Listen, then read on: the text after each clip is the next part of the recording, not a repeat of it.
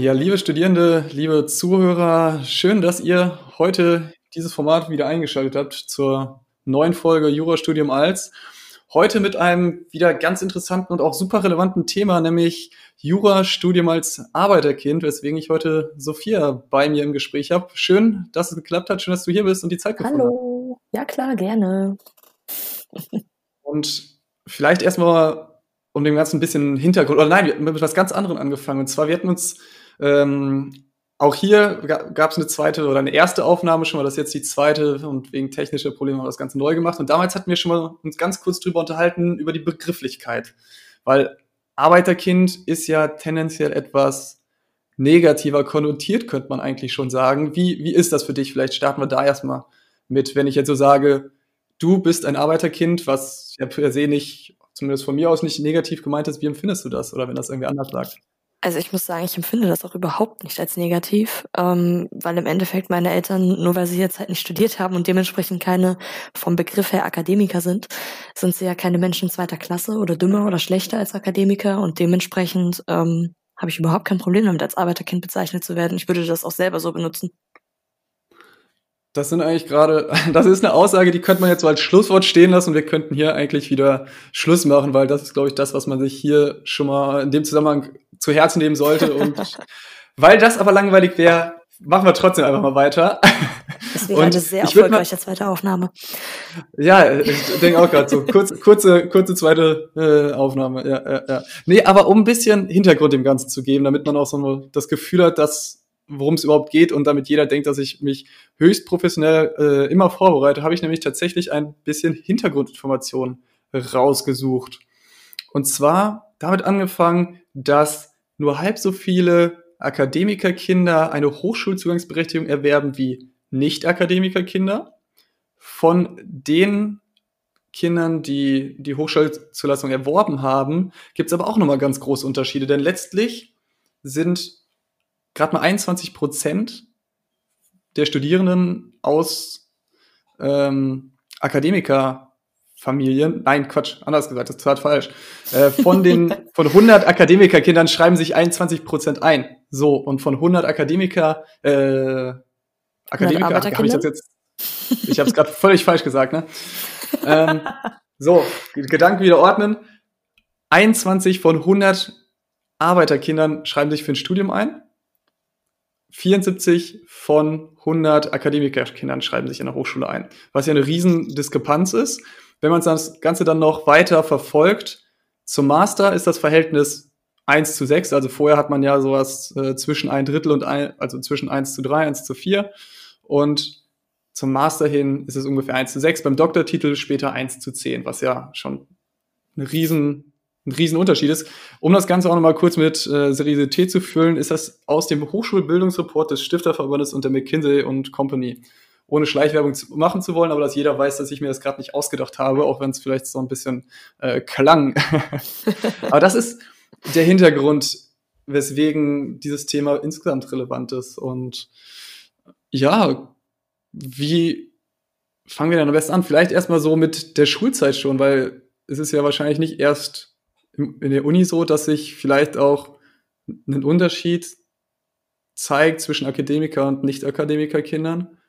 Wie ist es denn in der, in der Schulzeit oder macht sich das bemerkbar? Wie macht sich bemerkbar? Mm, also ich muss sagen, dass mir persönlich der Unterschied in der Schule jetzt gar nicht so aufgefallen ist. Ähm, das kann aber auch einfach daran liegen, dass man als Kind da nicht wirklich drauf achtet und Kinder ja bei sowas sowieso sehr viel weniger unterscheiden. Ähm,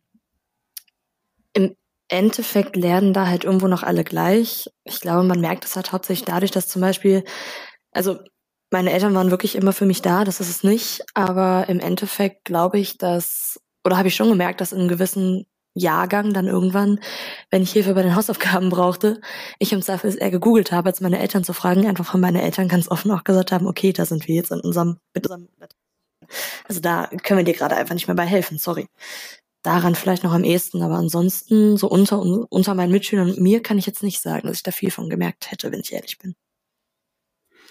Hat sich das denn mit der Zeit, also jetzt auch Richtung Studium gedacht, geändert? Also wahrscheinlich inhaltlich auf jeden Fall. Ich glaube, da kann äh, kein Elternteil, egal ob Akademiker oder nicht Akademiker, irgendwas zu sagen, wenn man nicht zufällig gerade irgendwie selbst Jurist ist.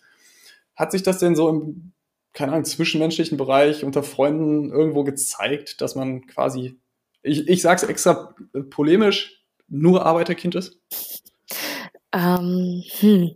Also man merkt es so ein bisschen, wenn es in Richtung Abitur geht, würde ich sagen, weil man dann irgendwann zu dem kommt, ja, was willst du denn danach machen? Und da hat man halt schnell mal, dass wirklich die ähm, ja, Akademikerkinder, ich benutze das Wort jetzt mal einfach so völlig wertungsfrei, ähm, was man ja im Prinzip genauso auffassen könnte als Beleidigung wie Arbeiterkinder, wenn behaupten würde, das wäre eine Beleidigung. Aber im Endeffekt merkt man dann halt schon einfach, dass die Tendenz wirklich Ausbildung oder Studium schon sich unterscheidet, je nachdem, was man von zu Hause einfach gewöhnt ist und von zu Hause kennt. Und wie war es dann in deinem konkreten Fall? Also als du konntest du frei entscheiden und dann sagen, okay, ich will auf jeden Fall das Studium machen, das ist gar kein Problem. Oder, das hatte ich glaube ich eben gar nicht erwähnt, dass wir hatten dich noch gar nicht vorgestellt. Nee. So nach sechs Minuten fällt mir das auch gerade mal auf. Äh, kann man jetzt gerade noch nach. Du bist nämlich 21 Jahre alt, hast nach dem Abitur noch eine Ausbildung gemacht zur Rechtsanwaltsfachangestellten und genau. jetzt studierst du im zweiten Semester Jura. Korrekt. An dem Punkt wieder eingestiegen, wenn man das jetzt auch im Hinterkopf hat und weiß. Der Punkt Ausbildung, war das ein quasi Pflichtpunkt, dass deine Eltern gesagt haben, okay, mach erstmal, man hört ja ganz äh, gerne mal den Begriff, was handfest ist, dass man schon mal was abgeschlossen hat, bevor du studierst? Oder hättest du auch quasi direkt mit dem Studium einsteigen können? Wie kam es dazu, dass du jetzt quasi den Weg so eingeschlagen hast? Mm, also ich muss sagen, ich habe ja für eine Jurastudentin ein verhältnismäßig schlechtes Abi. Dementsprechend äh, habe ich halt einfach mich bewerben wollen und habe ähm, aber keinen Studienplatz direkt auf Anhieb bekommen, was bei der Menge an Studenten in Köln eigentlich nicht verwunderlich ist. und ähm, habe dann halt von mir aus aber gesagt, dass ich eine Ausbildung machen möchte. Zugegebenermaßen war das Auflage meiner Mutter, weil ich zitiere diesen Satz, den ich jetzt seit fast 22 Jahren höre. Über der Tür steht nicht Hotel. also einfach nur zu Hause rumhängen hätte es bei meiner Mutter nicht gegeben. Ich hätte halt, selbst wenn ich nur ein Semester überbrückt hätte, um mich dann neu zu bewerben an der Uni, ähm, irgendwie jobben müssen oder sonst was. Also es war meiner Mutter schon wichtig, dass ich irgendwo auch ein bisschen auf eigenen Beinen stehe. Ähm, aber tatsächlich habe ich mich dann bewusst selbst entschieden zu sagen, okay, ich sammle so ein bisschen, ich gehe den Beruf quasi in Anführungszeichen von der Pike an und ähm, baue mich, arbeite mich in Anführungszeichen wirklich von ganz unten nach ganz oben, was die Juristerei angeht. Ähm, und schaue mir das halt wirklich an, dass ich auch die Grundlagen kenne. Also ich glaube, dass mir das später, wenn ich wirklich mal als Rechtsanwältin arbeiten sollte, auch viele, viele Vorteile bringen wird, dass ich zum Beispiel weiß, wie ich meine eigenen Rechnungen schreibe, was ja im Studium mehr als stiefmütterlich behandelt wird. Ähm, nee, aber das war tatsächlich meine eigene Entscheidung. Also meine Eltern haben das unterstützt, keine Frage. Aber es ist jetzt nicht so, dass ich das hätte machen müssen. Wenn ich direkt einen Studienplatz bekommen hätte, wären meine Eltern auch sehr stolz gewesen zu sagen, unsere Tochter studiert Jura. Und wenn ich so fragen darf, was haben Sie dann gesagt, als du gesagt hast, du willst auf jeden Fall studieren oder willst danach noch weiter studieren? War das ein Diskussionsthema oder haben Sie da dann genauso gesagt, mach das, wenn du es gerne machen möchtest? Mm, ich wollte schon als kleines Kind äh, Juristin werden. Dementsprechend war das immer schon so, oh, wenn ich groß bin, möchte ich mal Richterin werden. Möchte ich heute nicht mehr. Aber zumindest der Juristerei bin ich treu geblieben und ähm, da hatten meine Eltern tatsächlich überhaupt kein Problem mit äh, da waren sie sehr unterstützend und auch gerade meine Mutter hat immer gesagt, sie unterstützt mich, wo sie kann und so viel sie kann, ähm, sei es emotional, sei es finanziell. Ich lerne bis heute mit meiner Mutter Definitionen auswendig. oder sie lässt sich irgendwelche Sonderfälle im Strafrecht oder sonst was von mir erklären, wo sie dann einfach wirklich das Interesse zeigt, auch wenn sie da selber natürlich nichts zu sagen kann. Ähm, und äh, nee, also die Unterstützung haben, äh, nicht die Unterstützung, nochmal neu die Entscheidung haben meine Eltern von Anfang an unterstützt. Okay, finde ich super interessant, weil oh, ich wollte gerade sagen, selbst meine Eltern, so als Akademiker-Eltern, bla bla bla, äh, haben dann so gesagt, ja, Jung, überleg dir das mit dem Studium. Ähm, einfach, ja, keine Ahnung, was, was war so ein bisschen der Hintergrund, dass man eben so immer dieses Argument was, mit was Handfesten haben sollte. Aber da ist es, glaube ich, finde ich auch super wichtig, egal ob Arbeiterkind oder Akademikerkind, dass man da die Unterstützung von zu Hause hat. Ja. Mm, wenn man beim Stichpunkt Unterstützung ist, ist natürlich auch, dass finanzielle eine wichtige Rolle. Und mhm. ich glaube, es ist jetzt nicht das allergrößte Geheimnis und nicht die Riesenüberraschung, wenn man sagt, dass Nicht-Akademiker im Durchschnitt nochmal signifikant weniger verdienen als Akademikerfamilien. Ja. Kann man natürlich jetzt nicht verallgemeinern, auf gar keinen Fall, aber soweit ich weiß, ist das ja nicht, nicht die große Überraschung für alle. Wie war es bei dir? Hattest du da irgendwo jetzt im Hinblick aufs Studium Probleme, vielleicht in der Schulzeit auch schon, was dir vielleicht, was ja auch vielleicht erklären würde oder einer der Gründe sein könnte, wieso alleine schon so ein Unterschied bei den Zahlen äh, ist, dass, wenn man jetzt, wir hatten am Anfang darüber gesprochen, ähm, dass nur halb so viele Arbeiterkinder äh, ihr Abitur oder die Hochschulzugangsberechtigung erwerben wie Akademikerkinder. Mm, das ist tatsächlich eine gute Frage. Also ich muss sagen, dass ich persönlich jetzt, also ich bekomme meinen BAföG ganz normal. Das ist überhaupt kein Problem gewesen. Ähm, ich glaube, da habe ich es auch leichter als so manches offizielle Akademikerkind, wo du auch keine Riesenverdiener hast, die aber so gerade über der BAföG-Freigrenze sind. Also da kenne ich einige Fälle, die sagen, meine Eltern haben eigentlich auch nicht das Geld, das jetzt ewig zu finanzieren, aber ich kriege ja kein BAföG, weil angeblich verdienen sie zu viel. Also da habe ich schon Glück gehabt. Ähm, in der Schulzeit, ich weiß nicht, ob man da sagen kann, dass ich das da schon gemerkt habe, zumindest nicht bewusst. Also Lass mich überlegen. ist mir das da irgendwann aufgefallen? Ich finde, man merkt es jetzt im Studium mehr, weil ich halt schon zweimal überlege, ob ich mir das Lehrbuch jetzt wirklich auch noch anschaffe, rein finanziell, weil ich meine, es ist unter dass das Lehrbücher nicht billig sind. Ähm, und ähm, wenn ich dann überlege, dass andere halt sagen, ja, ich brauche das Lehrbuch, also kaufe ich das Punkt, da muss ich halt schon im Zweifel mal überlegen, okay, muss es jetzt das wirklich auch noch sein, jetzt nur um ein Beispiel zu nennen. Ähm, aber im Endeffekt, ich kann mir vorstellen, dass es durchaus Familien gibt, wo man dann zum Beispiel auch, ähm, ich male jetzt Klischeebilder und es tut mir schrecklich leid, ich möchte damit jemanden angreifen. Aber wenn man jetzt zum Beispiel also, die. Wir reden ja absolut, wir reden nur über Klischees, also alles so Richtig. Überspitzt wie möglich, quasi so gedanklich, damit man einfach diesen, äh, das äh, realisiert, worauf wir hinaus wollen. Also bitte hau, hau raus. Okay.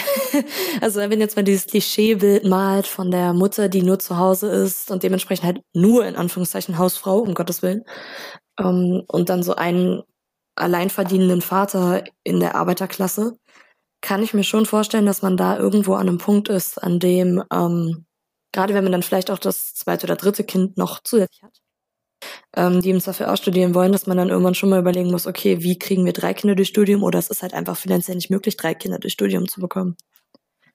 Also das kann ich mir schon vorstellen, Was? dass es da so Konstellationen gibt. Entschuldige. Nee, alles gut. Ich äh, wollte nur sagen, ich glaube, das ist ja ein häufiges Problem insgesamt bei ähm, Familien mit mehreren Kindern. Kenne ich auch aus meinem Freundeskreis, wo der Jüngste dann mehr oder weniger gekniffen war, in der Hinsicht, dass die Eltern sagen konnten, wir würden dir gerne das auch noch finanzieren. Aber so ohne weiteres ist das nicht möglich, ja. weil eben schon äh, zwei Geschwister ja auch auch äh, eine finanzielle, ich wollte gerade Belastung sagen, aber das klingt so abwertend, aber de facto ist es ja so, also ja. ein finanzieller Aufwand, wenn man es vielleicht so sagt. Mm, zum Thema BAföG würde ich gerne nochmal einhaken und zwar die Frage habe ich dir das letzte Mal auch schon bei der ersten Aufnahme gestellt und ich bin gespannt, wie du sie diesmal beantwortest, ob, weil da, das hat mir letztes Mal nicht so hundertprozentig klären können. Ich weiß nicht, ob man es überhaupt klären kann. Ist es gut, BAföG zu bekommen oder nicht? weil ich denke mir nämlich immer so, ich kriege kein BAföG, wo ich mir denke, okay, irgendwo wäre es cool, das zu bekommen, weil dann ist, man muss ja so gesehen nur die Hälfte zurückzahlen. Heißt, ich kriege die andere Hälfte ja geschenkt. Gleichzeitig denke ich mir, okay, meine Familie ist glücklicherweise so wohlhabend, dass ich kein BAföG bekomme. Wie, wie würdest du das einordnen? Mm, ja, die Frage war letztes Mal schon knifflig. Im Endeffekt muss man sich natürlich klar sein, dass in dem Moment, in dem, also das BAföG ist im Endeffekt nichts anderes als ein, ich sag mal, halber Kredit. Sprich, ich werde mein Studium abschließen und mein Berufsleben starten damit, dass ich erstmal eine finanzielle Verpflichtung habe, die ich zurückzahlen muss de facto.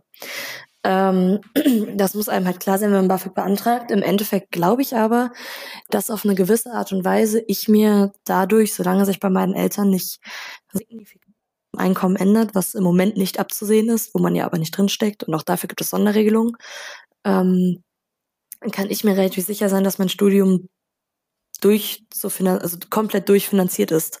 Also da muss ich mir relativ wenig Gedanken drum machen. Ich muss mir auch keine Sorgen machen, dass äh, meine Eltern mal einen Monat, aus welchen Gründen auch immer, da gibt's ja diverse Berufsrichtungen, weniger verdienen und deshalb sie hat jetzt, also zum Beispiel, wenn meine Eltern jetzt äh, in der aktuellen Corona-Zeit, beziehen wir es doch einfach auf diesen jetzigen Stand, ähm, einen Laden hätten, den sie hätten schließen müssen und dementsprechend selber kaum Einkommen hätten und meine Eltern würden mein Studium finanzieren, würde ich persönlich, das mag noch mal immer subjektiv sein, aber ich würde mich dann schon schlecht fühlen, von meinen Eltern auch noch zu verlangen, meinen Mietanteil zu zahlen, während ich das von meinem BAföG relativ entspannt machen kann, weil ich mir keine Sorgen machen muss, weil das BAföG mir nicht aberkannt wird und auch nicht wegfällt.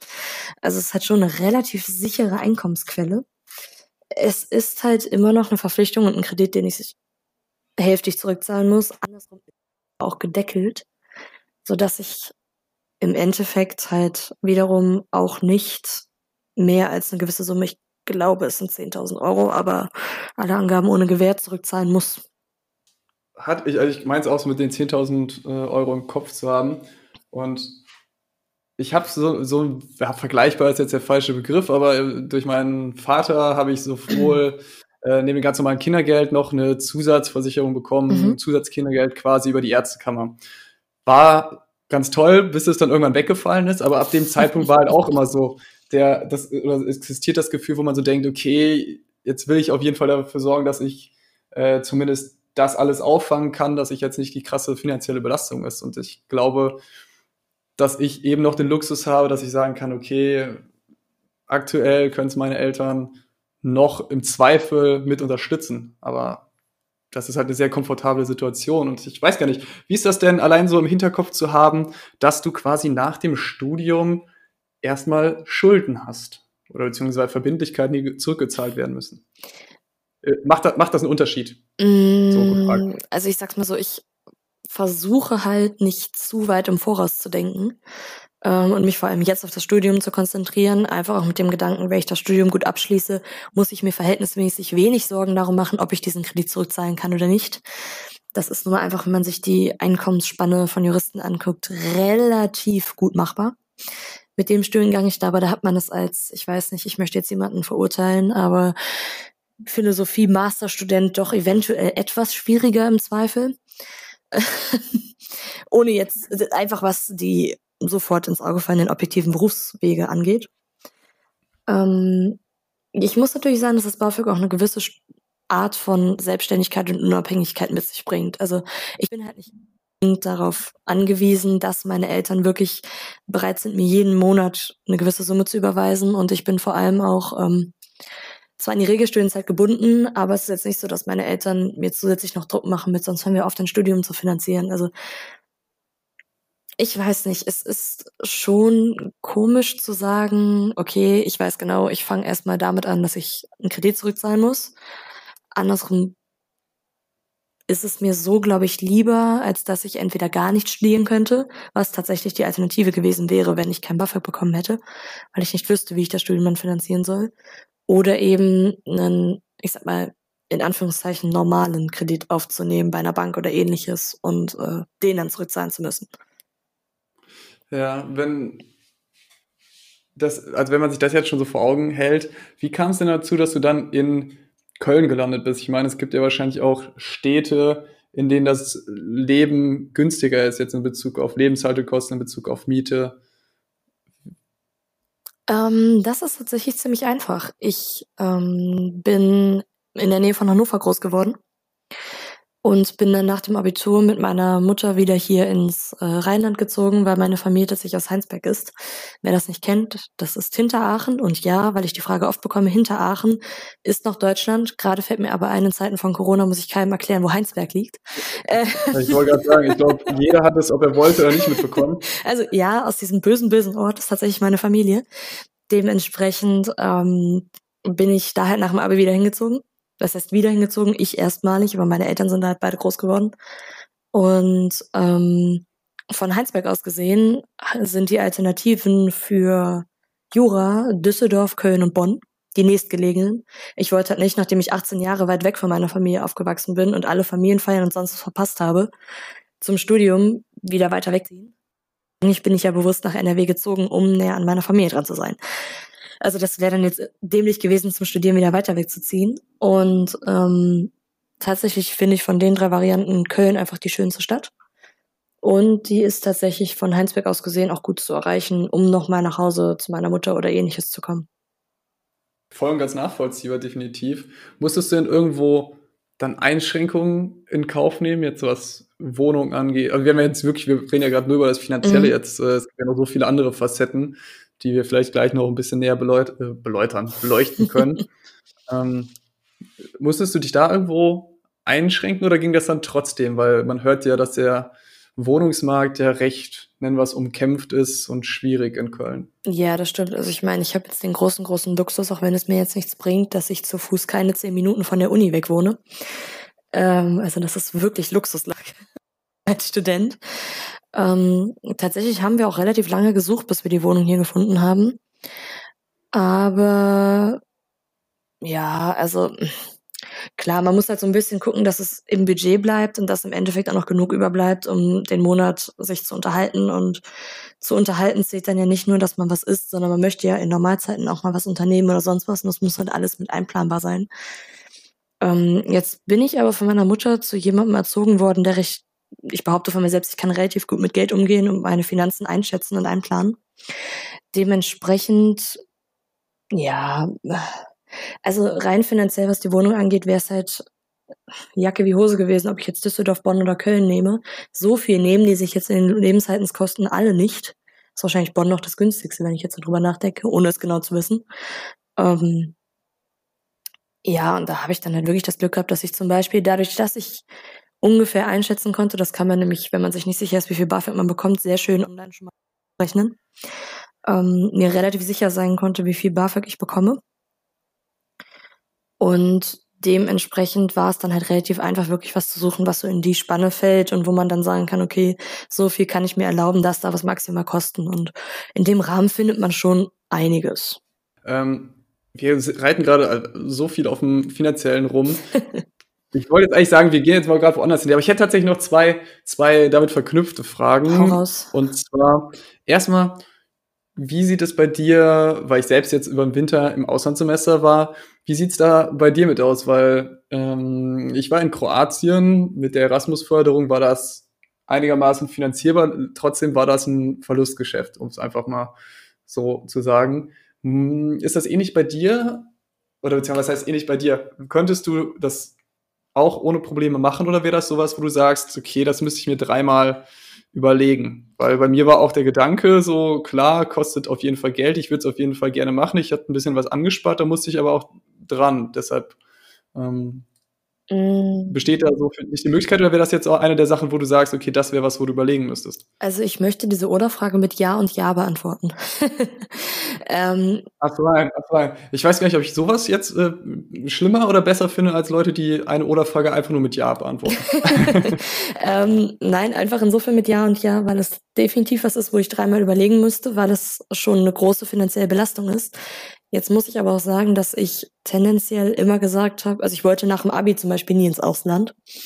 Ähm, das war nicht für mich. Ich habe immer gesagt, wenn ich ins Ausland gehe, dann im Studium. Ähm, jetzt ist es aber andersrum halt, also es gibt sowas wie Auslands-BAföG und alles, das ist ähm, theoretisch durchaus möglich.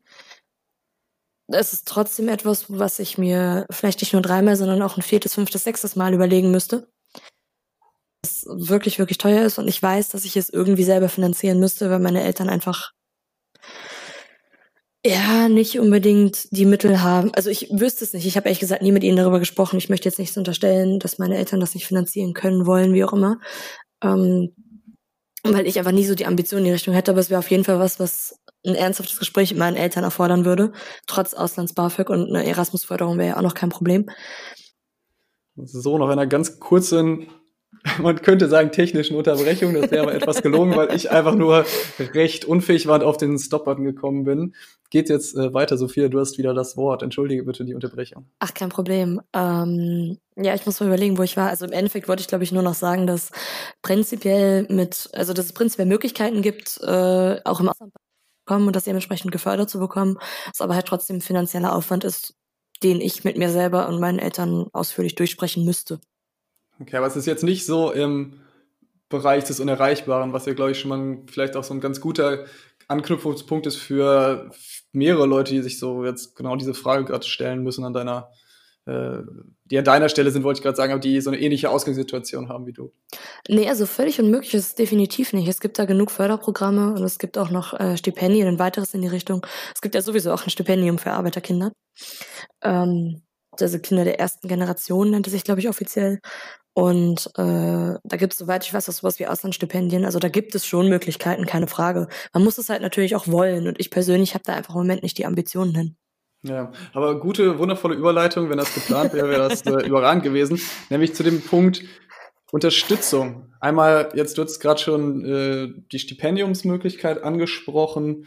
Ähm, vielleicht kannst du uns da etwas erzählen. Hast du da irgendwo schon Erfahrung gemacht? Also was ist, was gibt's für Unterstützung für Arbeiterkinder, vielleicht auch insgesamt allgemein, aber jetzt, wenn du da was Genaues weißt, gerne. gerne. Ja, also ähm, ich persönlich habe mich halt nie für das Stipendium beworben, aber das kann man einfach mal googeln und sich darüber informieren, wenn man da wirklich Ambitionen in der Richtung hat. Ähm, es gibt ein Stipendium für Kinder der ersten Generation von einer deutschen Stiftung, deren Namen ich leider gerade nicht kenne. aber wie gesagt, einfach googeln. Google ist schon immer ein großer Freund gewesen. Ähm, und die sind speziell für Kinder der sogenannten ersten Generation, die halt die als erste aus ihrem Familienstammbaum quasi studieren. Und ähm, wollen speziell die unterstützen. Dafür muss man natürlich dann auch entsprechend äh, sowas wie ein Schreiben und ein paar Noten vorweisen. Aber sofern man das alles hat, die haben, glaube ich, auch einen relativ gnädigen Rahmen, in dem die dann doch was gewähren. Und ich weiß, dass es auch hier in Köln, die haben jetzt auch gerade, glaube ich, lass mich nicht lügen, zwölfjähriges ähm, Bestehen gefeiert, ähm, den Verein Arbeiterkind.de gibt, die auch, ähm, das sind halt ehemalige Arbeiterkinder, beziehungsweise nicht ehemalige Arbeiterkinder, die sind es wahrscheinlich heute noch, aber Kinder, die halt auch ähm, als erstes studiert haben und äh, mittlerweile aber noch im Studium sind oder schon abgeschlossen haben, die sich ehrenamtlich engagieren und in Schulen gehen und da Aufklärungsarbeit gerade bei Kindern oder bei Jugendlichen leisten, die eben aus Arbeiterfamilien kommen und überlegen zu studieren und die auch sonst während des Studiums immer so ein Ansprechpartner sind, wenn man mit irgendwas Probleme hat, wo man dann halt Fragen stellen kann die einem so ein bisschen ja, es ist so eine Art, ich sag mal, wie eine Art Studierendenwerk, speziell nochmal darauf zu, es ist halt eine Anlaufstelle auf, für Arbeiterkinder zugeschnitten. Das heißt, die kennen sich wahrscheinlich dann auch mit den Sorgen und Problemen aus, die sich vielleicht dann Arbeiterkinder gehäuft stellen. Genau. Oder wie kann man sich das vorstellen? Genau, also. Und von Seiten. Die sind halt alle. nee, bitte, bitte. Kein Problem. Die sind halt alle äh, selber Ehrenamt, also sie machen das Ganze ehrenamtlich und die sind alle selber in der Situation gewesen und kennen sich dementsprechend mit genau den Hürden und Problemen aus. Okay, wie ist es von Seiten der Universität? Gibt es da irgend noch was Spezielles, was vielleicht äh, auf Arbeiterkinder ausgerichtet ist? Ja, ich hätte die Zweitaufnahme nutzen können, um das zu googeln. Danke. ich habe es tatsächlich nicht getan, bin ich ehrlich. Ähm, ich würde sagen, oder vielmehr auch da empfehlen, einfach mal an das äh, ZSB wenden und nachhaken, ob es da irgendwelche Angebote von der Uni gibt. Ich kann mir vorstellen, dass es vielleicht was gibt oder dass sie einen wirklich zu Arbeiterkind verweisen ähm, oder ans BAföG-Amt, die auch wirklich an sich immer sehr nett Auskunft geben, muss ich tatsächlich mal sagen. Also nach meinen Erfahrungen, die Sachbearbeiterin, die für mich zuständig ist, ist sehr nett, jedes Mal, wenn ich Fragen habe. Ähm, und ich weiß nicht, ob es immer so ist oder ob andere andere Erfahrungen haben. Ich kann immer nur aus meiner persönlichen Sicht sprechen. Ähm, ja, also auf jeden Fall im Zweifel, wenn man sich nicht sicher ist, ob die Uni was hat, einfach mal beim ZSB anrufen und nachfragen. Ja, vielleicht gibt's äh, ich weiß nicht, ob es dann speziell für Jurastudierende noch hilfreich ist, beim Stuttgart-BZ mal nachzuhaken. Die können ja vielleicht auch möglich.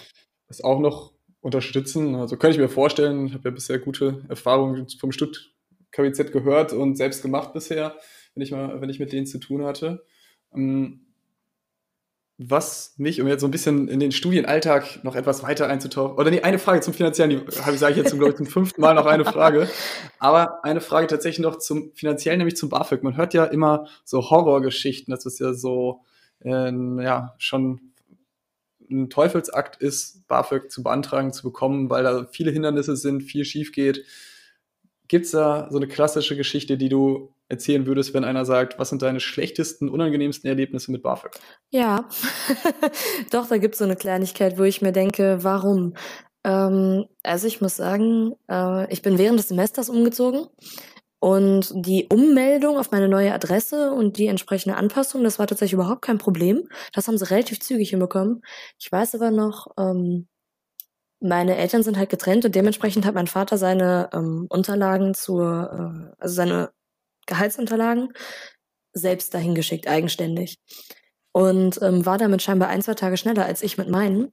Und äh, als ich dann meine Sachen äh, eingereicht hatte, kam erstmal nichts und dann knapp zwei Wochen später, glaube ich, zwei, drei Wochen, irgendwie sowas, ähm, also es ging verhältnismäßig fix, kam dann ein Brief zurück, ähm, welche Dokumente, also welche Anhänge fehlen an dem Hauptantrag. Habe ich geguckt, angeblich alles meines Vaters. Dann habe ich meinen Vater angerufen, habe gefragt, du Papa, sag mal, wie ist das? Der so, gib mir mal die Nummer, ich melde mich da. Und dann habe ich von meinem Vater erfahren, dass er die nette Dame angerufen hat und gefragt hat, wo denn seine, also gefragt hat, was das denn solle.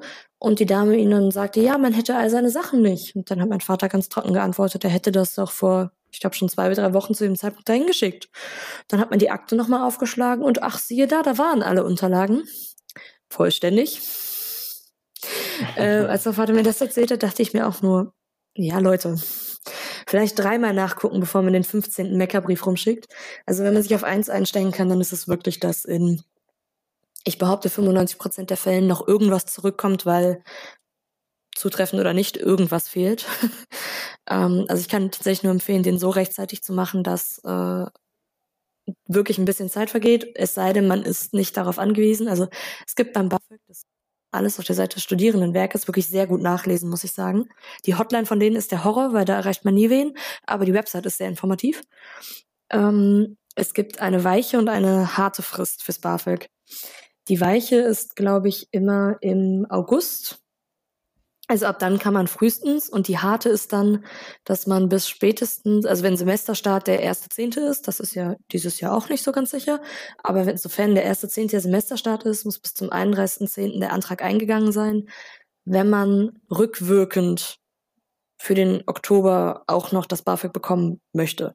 Alles, was nach dem 31.10. eingeht, wird auch erst ab dem Tag gewährt. Ähm, ich muss sagen, dass es tatsächlich leichter wird, wenn man einmal in dieser ganzen BAföG-Mühle drin ist. Weil jetzt, wie gesagt, also als ich dann den Antrag hatte und ein paar Monate später mich umgemeldet habe, war das überhaupt kein Problem. Also wenn die einmal die fertige Akte haben und gesehen haben, wir haben der schon was, oder wir haben denen schon was genehmigt, wird es meiner Erfahrung nach einfacher. Ich gehe auch davon aus, das kommt ja jetzt, ja, in einem nicht ganz halben Jahr auch noch auf mich zu, dass ich den äh, weiterführenden Antrag stellen muss wo man dann natürlich auch, man muss ja beim BAföG viele Fristen beachten. Aber wenn man die beachtet, geht es, glaube ich, eigentlich. Sofern sie wissen, welche Unterlagen da sind und welche nicht. Okay, also man könnte jetzt fast so ein bisschen zusammenfassend nur ganz kurz zum Thema BAföG sagen, man sollte sich frühzeitig darum bemühen, ja. damit man keine Frist verpasst, damit alles rechtzeitig auch tatsächlich da ist. Aber dann ist es irgendwo auch mit kleinen Hindernissen machbar vielleicht. Ja, hm, also es ist so auf jeden Fall nicht unmöglich.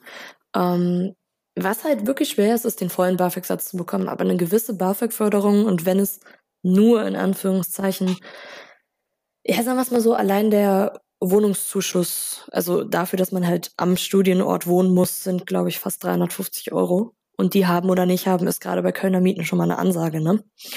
Ähm, und selbst wenn es nur eine kleine Förderung ist, die man bekommt, Förderung, die man hat, ohne dass man neben dem Studium noch arbeiten muss, was ich jetzt gar nicht aus fauler Sicht meine, sondern einfach bezogen auf den Arbeitsumfang, den das Jurastudium ja sowieso schon bietet. Ähm, das ist halt irgendwo eine Abwägung zwischen, man muss es irgendwann zur Hälfte zurückzahlen und was man hat, hat man. Würde ich mal sagen. Okay. Ja, ja, ein super interessanter Gedanke, auf jeden Fall ein guter Ansatz. Hm, ich glaube, damit wir die Leute jetzt nicht, die äh, eh schon hoffentlich noch nicht abgeschaltet haben, nicht zu sehr verschrecken, weil wir nur über das Finanzielle nee, und BAföG reden, will ich vielleicht mal den Bogen so langsam Richtung Studium zurückspannen. Ähm, du hattest gesagt, dass du, seitdem du klein bist, eigentlich studieren wolltest. Ja. Also, wie, wie, wie genau kam es dann dazu, wenn ich mal so fragen darf? Man orientiert sich ja häufig eigentlich erstmal an den Eltern und gleichzeitig kommt da natürlich auch so ein bisschen der, der Background mit durch. Also, was du ja schon sagtest, dass ja man etwas mehr Unterstützung ähm, hatte durch die, als, als nicht, oh Gott, als Akademikerkind, als durch Arbeiterkind. Ja, wieso fängt das auch beides mit an? Völlig, völlig. Total äh, nervig, oder? Richtig, genau, genau. nee, ähm,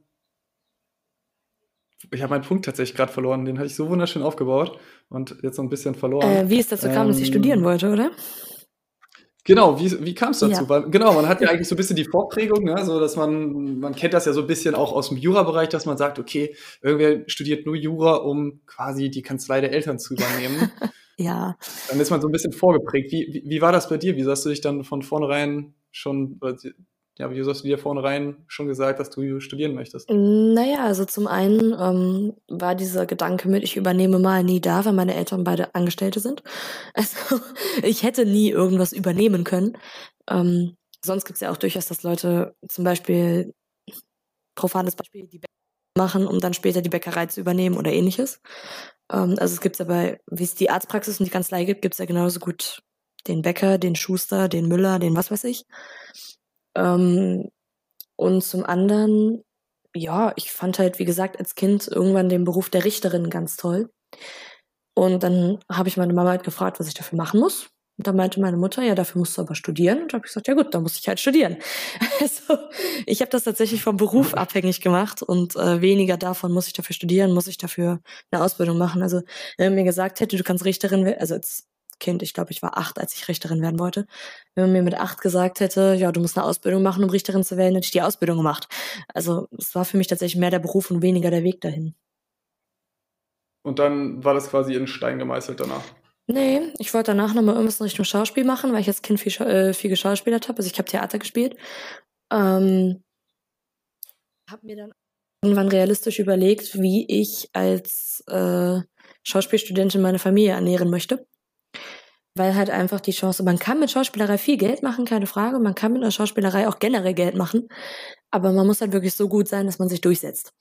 Und wenn man wirklich so Geld machen will, dass es auch problemlos geht, dass man mal vielleicht auch ein zweites Mal im Jahr einen Urlaub macht, muss man halt wirklich gut verdienen als Schauspieler. Und das ist halt so eine 50-50 Chance, wie halt mit diesen ganzen künstlerischen Berufen, der, der, über den freien Künstler, also Maler, Bildhauer, was auch immer, würde ich nichts anderes sagen dementsprechend ähm, habe ich mir halt überlegt, okay, was könnte ich machen, was, wo ich vielleicht später die Chance habe, immer noch gerne ins Theater zu gehen äh, oder immer noch ins Theater zu gehen, weil ich das sich sehr gerne mache, wo ich aber nicht unbedingt ähm, in dem Bereich arbeiten muss und habe dann so überlegt, was würde mir noch Spaß machen und bin dann wieder bei Jura ausgekommen.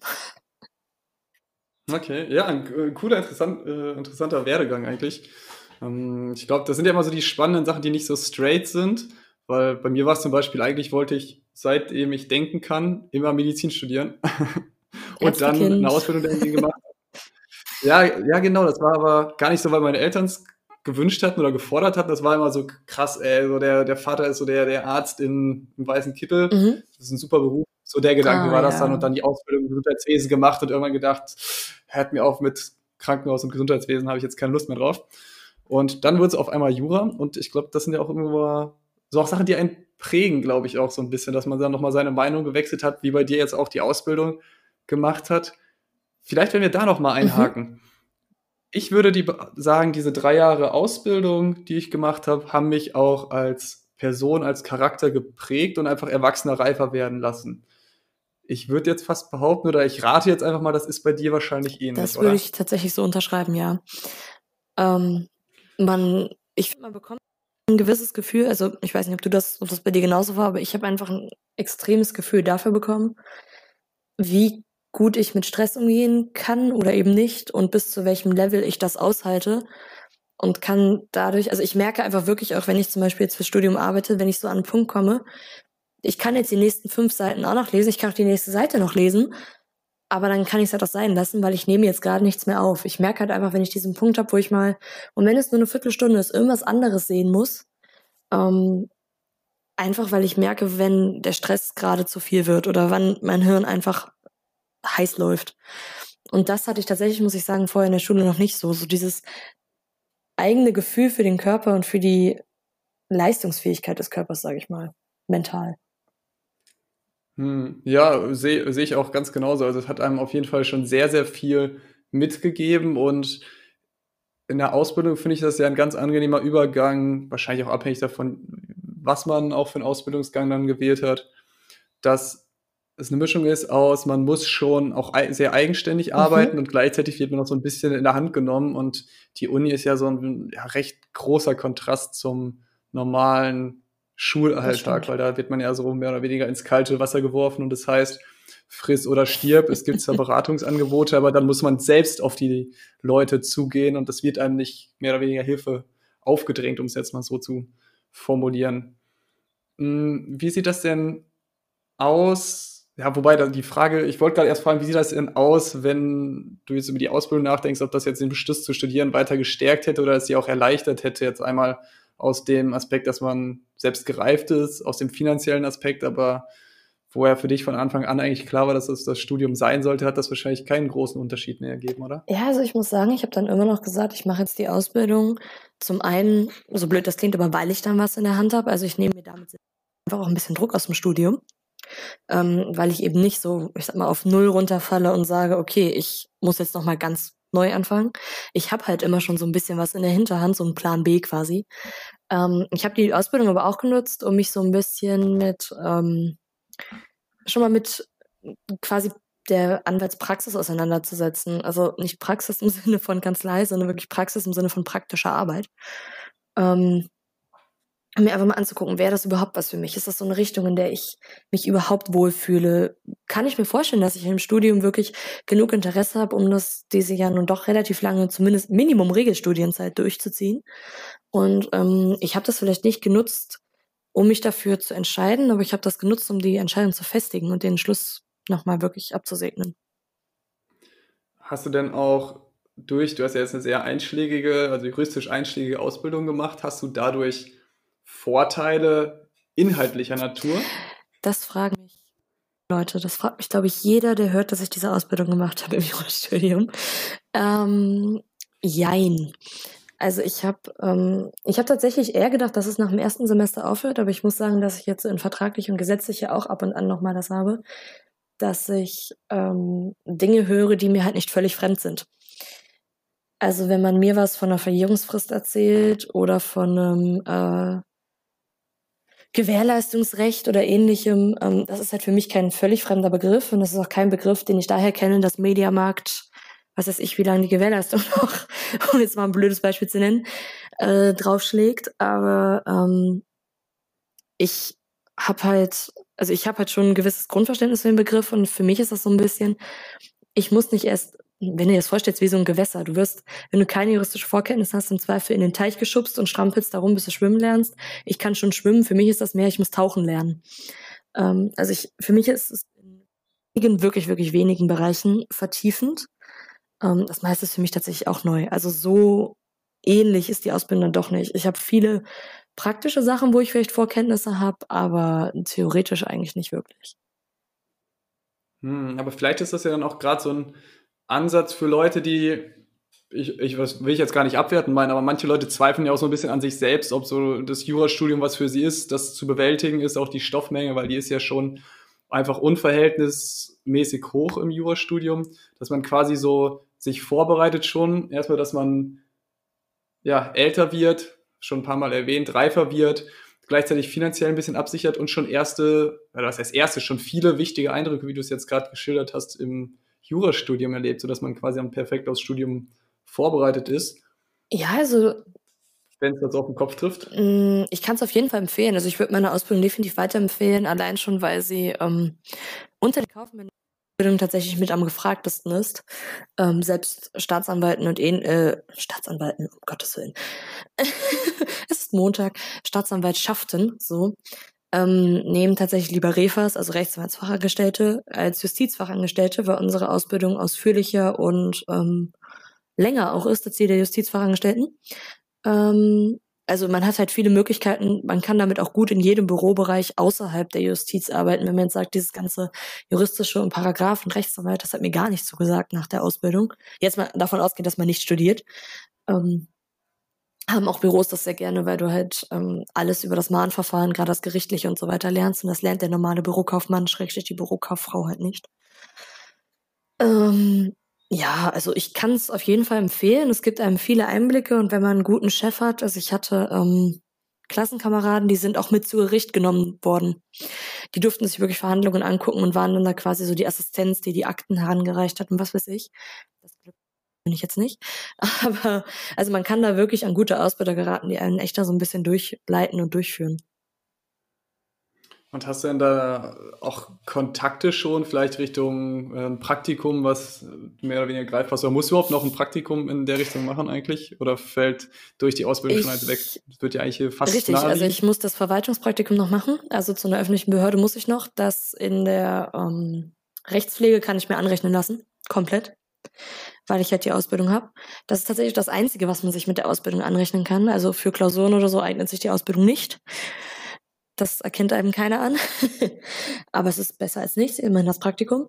Ähm, und ich habe halt jetzt die Chance, dass ich nebenher bei einer mir noch gut aus meiner Ausbildung gut bekannten Rechtsanwältin, die sich ähm, selbstständig gemacht hat, nebenher noch im Büro als Refa mitarbeiten kann und dementsprechend natürlich auch noch eine kleine Nebeneinkunft habe. Ähm, ja, und ich bin auch noch mit anderen Kollegen tatsächlich befreundet aus der Ausbildung. Also auch mit Rechtsanwälten, das ist schon ganz nett.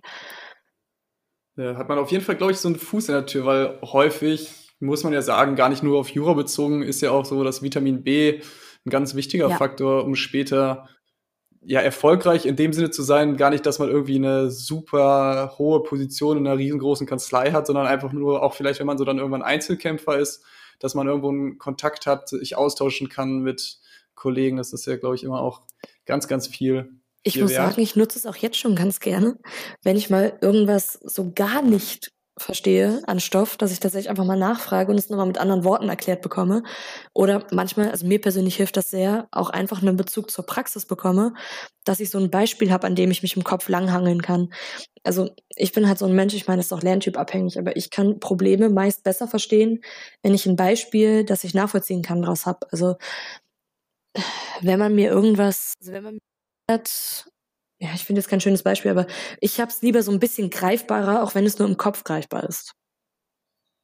Hm, äh, finde, kann ich voll und ganz nachvollziehen. Ähm, ich finde das auch immer so, ich lerne auch deshalb gern mit Fällen, einfach ja. weil es dadurch plastischer Definitiv, wird. Ja. Hm.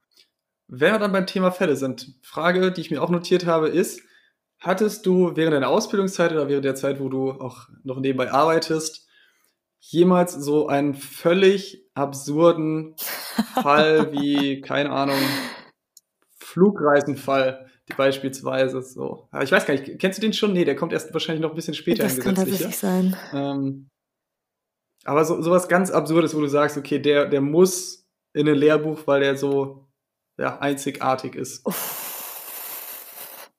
Ja, jetzt muss ich überlegen, dass ich ähm, nichts verrate, wo ich später noch irgendwie, weil logischerweise Verschwiegenheitsvereinbarung und sonst was, ne? Also, das muss auch Mitarbeiter Stimmt ganz auch wieder, gut, gutes Argument. Ähm, ich muss sagen, ich hatte so ein paar, also so spannend war mein. Nein, ich will dich jetzt kurz. Du bringst mich da nicht in Verlegenheit. Ich muss ja selber überlegen, was ich sage und was nicht. Ähm, tatsächlich, oder unterbreche ich dich jetzt, sorry. Nee, nee, ich wollte nur sagen, also ich will dich ja jetzt nicht äh, zu irgendwas drängen, wo du dich dann selbst in den nee, nee, nee, bringst. Ach, keine Sorge. Ähm, jetzt muss ich allerdings nur sagen, dass meine Ausbildungskanzlei halt spezialisiert war auf Bank- und Kapitalmarkt und Handels- und Gesellschaftsrecht. Und ja, das ist in der Praxis genauso spannend, wie es klingt. also ich fand das äh, verhältnismäßig langweilig. Ähm, an der Stelle Grüße ja. an deine Ausbildungskanzlei. Ne? oh, keine Frage. Mein Chef ist fachlich super, keine Fra oder mein ehemaliger Chef vielmehr. Keine Frage, aber ähm, es ist einfach nicht mein Rechtsgebiet. Also ich würde selber mich nicht darin spezialisieren. Er ist Fachanwalt in beidem, Chapeau dafür. Genauso wie für die 13 Punkte im mündlichen Examen, aber ähm, ja, kann, ja, kann, kann man so machen. Man, Muss man jetzt auch ähm, nicht. Keine Frage. Oh ja, so ein super witzigen Fall. Ich hatte mal eine sehr, sehr lustige Situation, aber das war eigentlich mehr so. Ähm, Nehme ich auch. das war eigentlich das Gericht schuld, weil mein Chef ähm, oder mein ehemaliger Chef mit Sitz in Heinsberg zu einem Gerichtstermin, ich glaube, es war Richtung Essen oder sonst was musste. Und ich habe jetzt nicht die genaue Strecke im Kopf, aber ich glaube, Heinsberg-Essen, da bist du mit zwei Stunden plus ganz gut. Und ähm, ich weiß noch nicht, ob es genau Essen war, aber es war irgendein Gericht auf jeden Fall weiter weg. Der ist auf jeden Fall ein paar Stunden gefahren. Da war ein Vormittag Minimum, wenn nicht sogar noch ein halber Nachmittag mit weg, mit Mittagspause und allem. Und ähm, der ist da hingefahren. Und ähm, auf einmal, so eine Viertelstunde nach offiziellem Terminsbeginn, klingelte unser Telefon. Und ich gehe ran und habe mich gemeldet und hatte einen total verzweifelten Justizmitarbeiter am Telefon, der mich angefleht hat, wenn unser Chef uns gleich anruft, wir sollen ihm doch bitte, bitte sagen, dass wir nichts gemacht haben, dass es nicht unsere Schuld ist und hin und her. Und ich, okay, kurz darauf stell, klingelt, rief unser Chef an und eröffnete mir ganz trocken, dass er kurz davor war, uns richtig, na, mal auf gut Deutsch gesagt, zur Sau zu machen ähm, weil er nämlich dahin geschickt wurde und der Termin abgesagt war. Und das war so eine Zeitverschwendung. Und wir schon super Panik. Wir haben schon angefangen, äh, nebenher, während er am Telefon war, die Akten durchzuklicken und zu suchen, wo ist die Umladung, wer hat den Termin nicht eingetragen. Da hat sich herausgestellt, das Gericht hat die Umladung einfach nicht verschickt. Ich habe das äh, kann man so machen, aber zumindest bei ihr noch. Ja, wir waren fein äh, raus, aber ich möchte nicht in der äh, Haut dieses Justizmitarbeiters stecken, weil mein Chef da extra hingefahren ist. Weil. Ja, ja, vor allem der kann ja wahrscheinlich auch Nein, nichts dafür. Nein, natürlich kann er nichts dafür, aber stell dir einfach vor, du bist morgen, du musst, ich sag mal, um neun beim Termin sein. Du fährst Minimum zwei Stunden jetzt ein bisschen früher da sein, sagen wir, du fährst drei Stunden los. Das heißt, du bist um sechs Uhr morgens ins Auto gestiegen, dementsprechend aufgestanden, um dann zu erfahren, dass der Termin nicht stattfindet. Ja, das äh, klingt nach einem klassischen. Ja, vor allem, bis du dann wieder da bist, zwei Stunden, sagen wir mal zwei Stunden zurück, bis du durchkommst, ist es elf, dann kannst du schon fast Mittagspause machen. Das heißt, vor Nachmittag fängst du nicht an, praktisch zu arbeiten und ähm, ja, er war auf jeden Fall not amused. Nachvollziehbarerweise, muss man definitiv. sagen. Aber ähm, ja, und so lustig ist dann halt auch schon der Juristenalltag. also in dem Moment war ja. es für uns schon sehr lustig. Wenn ich so überlege, ist die Geschichte für Außenstehende wahrscheinlich gar nicht so lustig. Aber ich habe es versucht.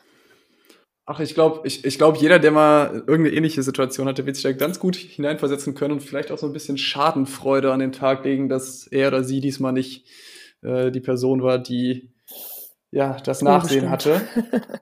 Hm, aber ja, aber ah, jetzt so ganz langsam, wir sind, glaube ich, so ein bisschen haben uns oh, vom ja. Kernthema wegbewegt, ist mir gerade mal so aufgefallen. zurück, zurück zum Studium und äh, machen wir doch mit Vorteilen weiter. Du hast das eben einmal angesprochen, dass das natürlich nicht gegen irgendwen persönlich gemeint ist, aber wir wollen das Ganze mhm. natürlich überspitzt sagen. Deshalb haue ich jetzt auch einfach mal raus, dass Jurastudenten meisten ja oder häufig ja Bonzen sind. Das hört man ja ganz gut und gerne. Wer, wer nicht im MacBook in der Vorlesung sitzt, mit einem MacBook in der Vorlesung sitzt, hat da ja eigentlich schon nichts verloren. Gibt es irgendwo Momente, wo du solche äh, Vorurteile erlebt hast? Also erstmal grundsätzlich hast du gedacht hast, ey Leute, was, was ist hier los? Ähm, einfach weil, weil das so dieses Klischee erfüllt hat und auch, ob du vielleicht irgendwo einen Nachteil dadurch erlebt hast, so während des Studiums, dass irgendwer gesagt hat, ey, hier komm, du bist ein Arbeiterkind, werden die nicht so gesagt haben, so nach dem Motto hier, äh, es ist ein Unterschied merkbar wenn man ja, versteht, worauf du hinaus, willst. Ähm, also zum ersten Teil der Frage, wann ich diese Klischees gemerkt habe, da fallen mir zwei Situationen ein. Ähm, und ich fange mit der einen an, weil die andere kann ich mit dem zweiten Teil der Frage verknüpfen. ähm, richtig aufgefallen, dieses Klischee ist mir tatsächlich beim, ich mache mal ein bisschen Fachschaftswerbung, ersten Get-Together. Ähm, der klassische Freitag. Ja, dazu gesagt, wir sind, ja, dazu Eben. gesagt, wir sind beide in der Fachschaft tatsächlich. Ähm, die ist natürlich auch cool, aber Werbeblock Ende jetzt. Ähm, also dementsprechend. Es war aber tatsächlich dabei, das war dieser erste Freitagabend im Schmelztiegel, ähm, wo ich wirklich, ich meine, wer da mal war, weiß, dass dieses Ding relativ klein, relativ eng ist und je nachdem, wie viele Leute da drin sind, auch relativ warm. Und da liefen echt einzelne Mädels rum in kurzen Pelzjacken mit Perlenketten. Und ich dachte mir so, okay, ihr seid Juristen, keine Frage. Ähm, damit wäre das Klischee dann auch bestätigt. Äh, ich muss sagen, ich habe in Vorlesungen noch keinen im Ganzkörperanzug gesehen. Also Ganzkörperanzug im Sinne von Fliege, Jacket, Hemd, Hose. Ich dachte auch, ich muss gerade erst einen Moment nachdenken und habe gedacht, was für ein Ganzkörperanzug? Ist schon wieder Karneval. Nee, nee, nee, Karnevalskostüm habe ich auch noch nicht gesehen. Das wäre auch noch neu. Ähm, ähm, aber ja, doch, die Perlenketten und so sieht man schon. Man sieht auch einzelne Leute, also ich habe mich schon im ersten Moment, und da sind wir bei der Nummer mit dem Nachteil oder bei der Frage mit dem Nachteil vielmehr, ich habe mich im ersten Moment so die ersten Tage schon erschrocken, wenn du wirklich in den Hörsaal kommst. Und ich persönlich bin einfach so ein Mensch, ich kann eh mit Papier und Stift, sorry, mit Papier und Stift äh, besser schreiben, weil ich mir das besser selber merken kann. Dementsprechend war das für mich jetzt nicht so das Problem, aber man guckt sich schon dreimal um, wenn um einen rum plötzlich die ganzen Tablets rausgeholt werden und die Laptops hoch, also MacBooks, man muss es ja schon dann prolomäßig sagen, die MacBooks so, wenn schon, wenn schon. rausgeholt ja. werden. Und ich glaube, ich habe sogar einzelne mit beidem gesehen und MacBook, das war schon schockierend. Ähm, also da guckt man sich im ersten Moment schon um und denkt sich, huch, okay, aber jetzt muss ich sagen, ich meine, ich glaube, damit steht und fällt das Studium völlig egal, dass welcher Schicht, welche Ecke, welcher Klasse, welchem Umfeld man ist. Ähm, ich habe eine Gruppe von Leuten gefunden, die nicht so sind. Die sind auch alle ziemlich, ziemlich cool und die fehlen mir dementsprechend im Moment auch sehr, aber ähm, Grüße an die Leute. Aber ähm, da habe ich halt nicht so das Gefühl vermittelt bekommen, so, äh, ja, du kannst dir das jetzt nicht leisten. Ähm, zumal die auch nicht alle aus reinen Akademikerhaushalten sind. Das ist schon ganz angenehm. Ja, und um vielleicht jetzt gerade so die, die Wellen an Hass, die vielleicht über uns hereinbrechen, wieder etwas zu besänftigen. Wir sagen das natürlich ganz überspitzt Klar. und das soll jetzt gar nicht so abwertend gewesen nein, sein, nein. wie wir es jetzt vielleicht gerade ausgedrückt haben. Das ist ja, jeder muss ja auch so, und das glaube ich auch so ein zentrales Element, das hattest du ja, glaube ich, schon so ein bisschen auch am Anfang äh, durchklingen lassen, dass jeder so seinen Weg finden muss und auch seinen, jetzt in dem Fall seinen Freundeskreis finden muss mit den Leuten, mit denen man ja, selbst definitiv. klarkommt. Und dann gibt es einfach unterschiedliche Personenkonstellationen. Und wie gesagt, ihr Lieben, kein, war kein Angriff an die Leute, die sich jetzt vielleicht äh, angegriffen Bitte gefühlt haben durch nicht die wieder den Instagram-Kanal der Fachschaft. So Bitte meldet uns nicht, wir kriegen dann, nein, wir kriegen dann keinen Ärger. wir greifen ja, ich kriege wahrscheinlich den Ärger, weil ich dieses ganze Projekt hier ja. zu verantworten. Ich trete das an irgendwen ab. Richtig. Der, For der Forscher äh. muss das machen. Nein. Grüße Anna, an Tim Victoria, und Co. Hi. Viel Spaß damit. Ähm. Moment, so. wer leitet nochmal den Instagram-Account? Egal. Ähm. Da reden wir jetzt nicht drüber, ah, der ja. hat damit gar nichts zu tun. Nein, ähm, genau. wir wollten nicht über die Fascha sprechen, deshalb ganz schnell das äh, Thema, Thema wechseln. Ähm, Gab es denn jetzt nochmal, da muss ich nochmal einhaken, weil ich hatte das im, so in der Vorbereitung damals in einem kurzen Bericht gelesen, dass man gerne oder dass da häufig von Milieuwechsel gesprochen hat, dass so der Lifestyle sich dadurch verändert hat, dass man die Universität besucht. Ich wollte jetzt gerade erst sagen, kannst du mal so sagen, ob das ein Unterschied ist zwischen äh, Arbeiterkindern und Akademikerkindern, aber natürlich geht's nicht, weil du ja nicht beide Seiten kennst. Aber war das ein großer Unterschied für dich? Wahrscheinlich so ein bisschen, weil du aus der Ausbildung kommst, könnte ich mir vorstellen, mm. dass man da so diesen regulären Alltag hat. Oder würdest du auch sagen, dass das so ein bisschen der familiäre Background auch nochmal ein großer, großer Unterschied. Also ich kann ergibt. insofern vielleicht jetzt tatsächlich noch was anderes als in der ersten Session beitragen, weil ich natürlich dadurch, dass wir es jetzt zum zweiten Mal machen, ähm, da auch schon in Gespräche drüber gekommen bin und ich mich auch mit meinem Freund darüber unterhalten habe, der tatsächlich reines Akademikerkind ist. Dementsprechend kann ich tatsächlich aus so, Sch ja, Schande über sein Haupt an der Stelle. So ne? ein Ekel, nein, Schatz. ähm, aber der, ähm, dementsprechend haben wir uns auch über das Thema mit Freundeskreis und so weiter unterhalten. Und ähm, dementsprechend kann ich tatsächlich sagen, also ich habe aus der Ausbildung ja nicht viele Kontakte, eigentlich nur einen so wirklich über behalten ähm, und den auch relativ lose. Das liegt aber einfach daran, dass das Studentenleben und das Arbeitsleben generell zeitlich völlig auseinandergehen.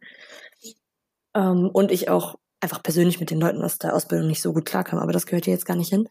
Ähm, was ich merke, also ich habe tatsächlich einen Freund noch, einen sehr guten Freund sogar, der eine Ausbildung gemacht hat und jetzt im Arbeitsleben ist und mit dem habe ich auch eigentlich ist es sogar mein bester Freund, warum sage ich sehr guter Freund?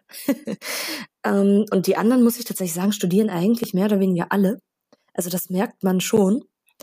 Jetzt muss ich aber auch sagen, dass ich vorher schon, also das Gymnasium, auf dem ich früher war, war das, wo so klischee-mäßig gesagt oder so das Gerücht oder was man so gesagt hat bei uns in der Kleinstadt damals dass das so das, äh, das Gymnasium ist, wo halt eh die ganzen Kinder von Ärzten und Rechtsanwälten und von den hohen Bauunternehmen und sonst was, also eh die ganzen quasi Akademikerkinder hingehen. Dementsprechend hatte ich persönlich ehrlich gesagt immer mehr mit Akademikerkindern als mit klassischen Anführungszeichen Arbeiterkindern zu tun. Ähm, ich merke einfach. Was ja ein Zeichen dafür ist. Ja. Nee, bitte mach Nee, erst. also ich merke halt einfach, dass ähm, wenn das auseinandergeht, das tatsächlich daran liegt, dass das Leben als Student, gerade als Jurastudent, halt einfach vom Rhythmus her ein ganz anderes ist, als das von jemandem, der arbeitet, nur in Anführungszeichen arbeitet. Ja, würde ich aber auch auf jeden Fall sagen, mit den, ich habe nur noch mit wenigen Leuten auch aus der Ausbildung zu tun, aber was in allererster Linie einfach am räumlichen Faktor liegt und einfach am ja, alltäglichen Faktor. Also der eine studiert mittlerweile jetzt auch, aber die anderen sind natürlich weitestgehend im ganz normalen Arbeitsalltag eingebunden und ja, in positiver wie auch negativer Hinsicht unterscheidet es sich schon ganz stark zum ja, ja. Arbeits- und Ausbildungsalltag. Was ja auch immer schön ist, damit man so einen anderen Einblick bekommt. Mhm. Mit einem Blick auf die Uhr würde ich mal sagen, wir kommen so langsam Richtung Ende. Aber ein paar Fragen oder ein paar Sachen habe ich tatsächlich noch, die ich gerne Klar. noch ansprechen würde. Und zwar vielleicht jetzt so ein bisschen aktuell angehen, doch noch mal tatsächlich zum Thema äh, finanzielles zurückzukommen, was ein riesengroßer ja. Themenbereich ist, fällt mir gerade auf. Hm, digitales Semester.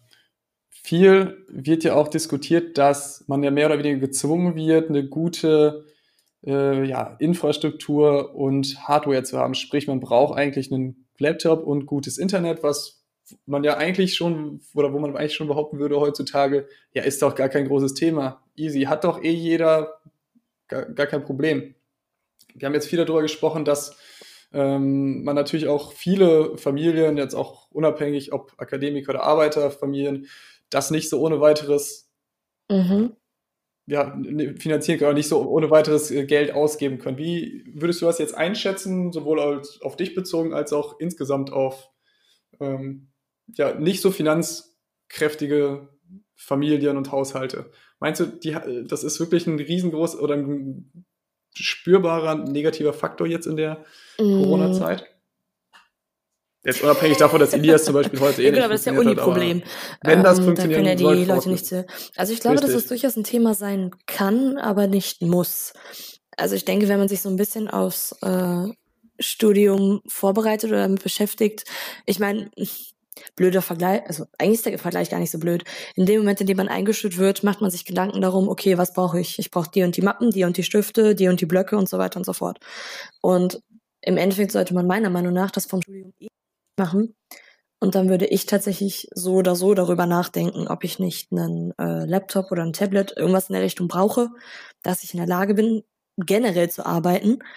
Ähm, alleine schon Richtung Hausarbeiten und so weiter. Und ähm, dass ich zumindest auch irgendwo einen Zugang zum Internet habe, auch privat einfach, weil ich persönlich nicht daran gebunden sein wollen würde, zum Beispiel jetzt per WLAN nur Sachen in der Uni nachschlagen zu können. Klar habe ich in der Uni WLAN, aber wenn ich zu Hause noch mal was nachsehen will und ich habe gerade kein das Buch nicht vorhanden, dann möchte ich in der Lage sein, das nachzuschlagen. Dafür brauche ich sowieso Internet. Also ich glaube, dass das ein Thema sein kann. Ich persönlich denke aber, dass in dem Fall halt einfach die eigene naja, vor, Vorsicht ist besser als Nachsicht, ne?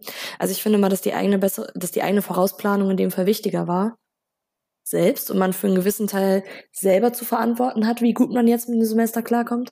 Bei meiner Meinung nach zumindest irgendein Gerät, das als ein Handy und in der Lage ist, einen Internetzugang aufzubauen, plus Internet, eine gewisse Basis fürs Studium darstellen sollten. Und ich glaube, dass man, natürlich könnte man jetzt kommen mit, ja, aber sowas ist teuer. Ja, aber es gibt nicht umsonst diese fünf Millionen gefühlten Online-Seiten, auf denen man auch gute gebrauchte Sachen kaufen kann. Und sei es nur eBay Kleinanzeigen, so dass ich denke, dass es nicht völlig abwegig ist, sich irgendwas in der Richtung anzuschaffen. Hm. Ja, ich glaube, das ist auch so was, was ich mir ja, zugegebenermaßen äh, so während der Ausbildung und ja, ich glaube, dass ich zum Studium gewechselt so ein bisschen doch den Stolz hatte, ja, es wäre schon ja. cool, auch so die neuen Sachen zu haben. Aber ähm, ich hatte ja eben einmal gesagt, dass irgendwo das zweite, zweite Kindergeld über meinen Vater, die Zusatzversicherung weggefallen ist. Das war so der spätestens der Zeitpunkt, wo es dann eben darum ging, dass man quasi nicht so von dem, was reinkommt, lebt, sondern äh, wirklich auf die Finanzen guckt. Und dann finde ich, ändert ja. sich ja auch das Bild. Also ich bin da auch mittlerweile absolut Fan von, vor allem natürlich auch vor dem äh, Umweltfaktor, wenn man den jetzt Definitiv. auch im Auge behält. Mhm. Wenn wir uns noch zu einem vielleicht ein kleineren Aspekt oder je nachdem, was du da vielleicht noch zu erzählen hast, vielleicht wird es auch noch ein größerer zum Abschluss. Hast du Verbesserungsvorschläge oder Sachen im Kopf, die man verbessern müsste, um eben diese, ja, kann man ja schon fast sagen, vielleicht in der Sozialisation beherbergten Unterschiede zwischen Arbeiter- und Nicht-Arbeiterkindern oder einfach sagen, was, glaube ich, wie es jetzt vielleicht jetzt auch am Ende oder im Laufe der Folge rausgekommen ist, zwischen finanzstarken und nicht finanzstarken Familien zu unterscheiden, weil ich glaube, das sind ja eher fast so ein bisschen die Sachen, die man damit ausdrückt ja. in allererster Linie. Ähm, Gibt es da Verbesserungs- äh, oder Dinge, wollte ich gerade sagen, richtig gut technisch ausgedrückt, Sachen, die man verbessern könnte? Ja, also ich muss sagen, ähm, da hätte jetzt keiner wirklich aber naja, ich kann jetzt einen Appell aussprechen, aber die Leute, die den hören müssten, werden den eh nicht hören. Also ich muss sagen, ich persönlich habe ähm, wirklich guten Rückhalt von meiner Familie und besonders von meiner Mutter gehabt dafür, dass ich jetzt studiere und alles. Und da bin ich ihr unglaublich dankbar für, aber ich weiß, dass es genug Kinder gibt, die das Glück nicht haben. Und äh, dementsprechend ähm, müssten da natürlich auf Elternseite einfach ein gewisses Umdenken herrschen, weil ich glaube, dass viel mehr studieren würden, wenn sie sich sicher sein könnten, dass sie von zu Hause den Rückhalt hätten. Andersrum glaube ich aber auch, dass dieser Gedanke des nur eine Ausbildung einfach, also in Anführungszeichen nur, ähm, einfach kritisch ist und dementsprechend, ich sehe gar nicht unbedingt das Problem darin, dass weniger studieren. Eigentlich ist ja eher das Problem, dass zu viele studieren, weil gerade Handwerksberufe und ähnliches ja händeringend nach Auszubildenden suchen. Ähm, ich glaube einfach, dass man schon in der Schule anders informieren müsste. Also, dass man wirklich eben wie dieser Arbeiterkindverein, ich mache übrigens keine Werbung für die, ich arbeite auch nicht für die, ich finde einfach nur gut, was die machen. Ähm, dass man da halt einfach wirklich mehr in die Schulen gehen müsste, sagen müsste, okay Leute, passt auf, das und das ist euer Background. Ja, aber ihr habt trotzdem die, die, die, die, die Möglichkeiten und da hindert euch keiner ran. Dass man solche Sachen einfach noch mehr verstärkt und da sich noch mehr für einsetzt und äh, einfach den Kindern klar macht, dass es natürlich schwer ist, wenn man von zu Hause nicht, nicht den Rückhalt hat, aber dass sie das halt nicht daran bremsen muss und dass sie ihre eigenen Ziele nicht daran messen müssen, was ihre Eltern erreicht haben. Hm, ja, ich glaube auch ein super, super Denkansatz, auch wie du gerade auch sagtest, in beide Richtungen, weil viele Leute, die, glaube ich, auch mehr oder weniger ins Studium gezwungen werden, so moralisch ins Studium gezwungen werden mit dem, was du gerade sagtest, man kann ja nicht nur eine Ausbildung machen, ja, oder eben auch so ein bisschen das, diesen, diesen Stolz erfüllen wollen, der entsteht, wenn man studiert, sage ich jetzt mal in Anführungszeichen, und eigentlich lieber vielleicht auch was Praktisches machen sollen. Das ist ja nicht auch für jeden das Richtige, ganz, das Nonplusultra, so ein Studium.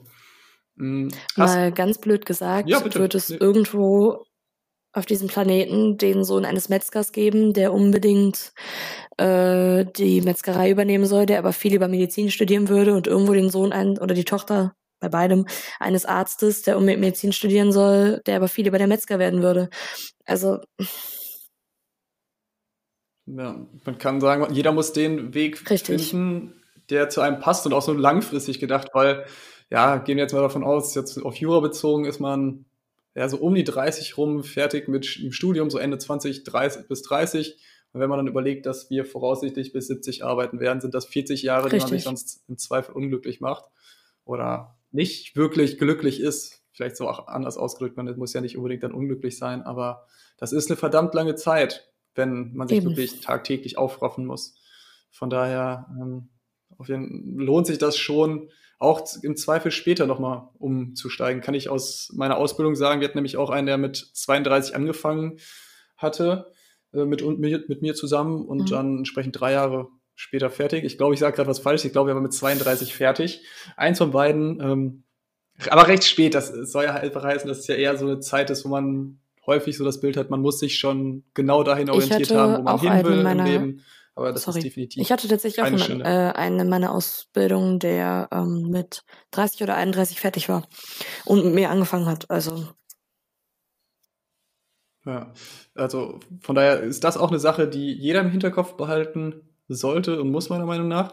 Ganz am Ende vielleicht noch, bevor es jetzt wirklich vorbei ist, äh, hast du noch Tipps für ja, Arbeiterkinder ist jetzt mittlerweile obsolet der Begriff, sondern für äh, ja, Studierende aus weniger finanziell starken äh, ja, also im Endeffekt nutzt die Hilfs- und Informationsangebote, die euch angeboten werden, wenn ihr für irgendwas Fragen habt. Ähm, sprich, fragt beim ZSB nach, fragt beim Stuttgart KBZ nach, wendet euch an arbeiterkind.de, an das Studierendenwerk. Also die sind alle dafür da zu helfen und Fragen zu beantworten.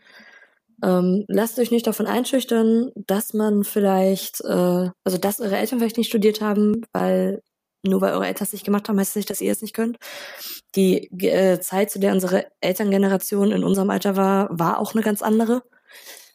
Da haben nicht so viele Abitur gemacht wie heute und im Endeffekt müsst ihr mit werden, was ihr macht. Und wenn es das Studium ist, dann sollte euch auch egal sein, wenn eure Eltern dagegen sind.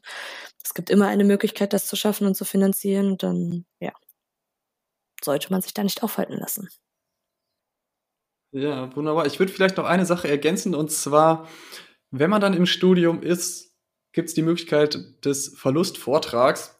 Sprich, man gibt eine Steuererklärung ab, auch wenn man jetzt kein Einkommen hatte, zumindest kein steuerpflichtiges Einkommen hatte, gibt man trotzdem für die Zeit, die man ja, studiert hat, die Steuererklärung ab und kann da drin die Kosten geltend machen, die man hatte während des Studiums. Hatte ich mich jetzt selbst mit durchschlagen dürfen, war nicht unbedingt spaßig, so eine Steuererklärung, aber wenn man am Ende sieht, wie viel man tatsächlich aufwendet für das Studium, ist das schon immens. Also ich glaube, es waren irgendwie für die letzten drei Jahre, die ich studiert hatte, ähm, im Durchschnitt, glaube ich, irgendwie 1400 Euro im Jahr jetzt Miete rausgerechnet, weil das kann man nicht so ohne weiteres einreichen.